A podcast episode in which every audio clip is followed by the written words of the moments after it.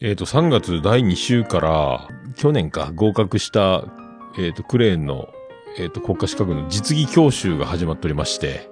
でいろいろ大変ですね。そうなんですよ。これ、1日1時間教習受けるためだけに、あの、会社を休んで、車で往復しなきゃいけないっていう、あの、隣のうわ隣町まで。この週から10日間、実技教習、教習所に行くんですけど、うっかり次男次郎丸の卒業式でして、 ち中まあうっ学校か。りつうことはないでしょ中学校の、まあ、行く気なかったんですけど、えー欠席と い。やいやいや嘘でしょみたいに、えーななりましたけどね、妻ジェニファー的には。